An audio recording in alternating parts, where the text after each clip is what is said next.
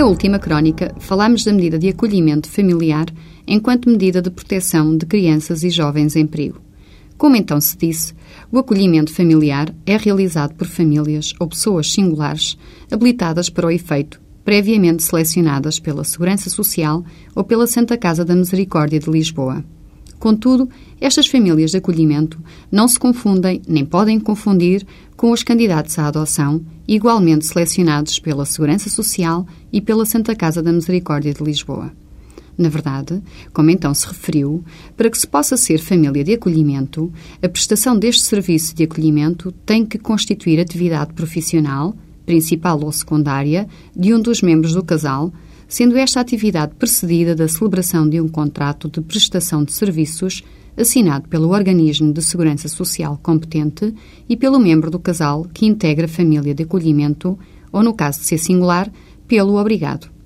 Para além disso, as famílias de acolhimento têm, entre outros, o direito de receber uma retribuição pelo serviço prestado e os apoios e subsídios para manutenção dos acolhidos e, bem assim, as prestações e abonos a que as crianças acolhidas tenham direito.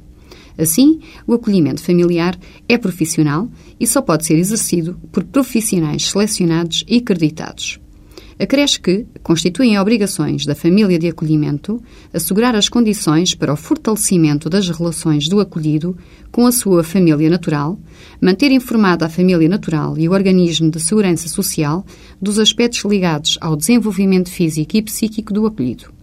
São, pois, famílias profissionalmente preparadas para cuidar e acolher crianças na impossibilidade da família natural o poder fazer e enquanto dure essa impossibilidade. Isto é, é uma medida por natureza temporária que dura apenas enquanto a família adquire novamente condições para acolher a criança. Ao invés, os candidatos à adoção, apesar de serem igualmente selecionados pelos organismos de segurança social e pela Santa Casa da Misericórdia, não fazem da adoção uma profissão. Pretendem ser pais e, sendo decretada, através da adoção, ganha-se um filho, não um acolhido. Os candidatos à adoção querem ser pais, para sempre. O adotado é filho dos adotantes, com todos os direitos inerentes a tal condição. Os candidatos à adoção e adotantes não celebram qualquer contrato com a Segurança Social, nem recebem qualquer retribuição para o efeito. Na adoção plena, a mais comum, não existem relações com a família natural.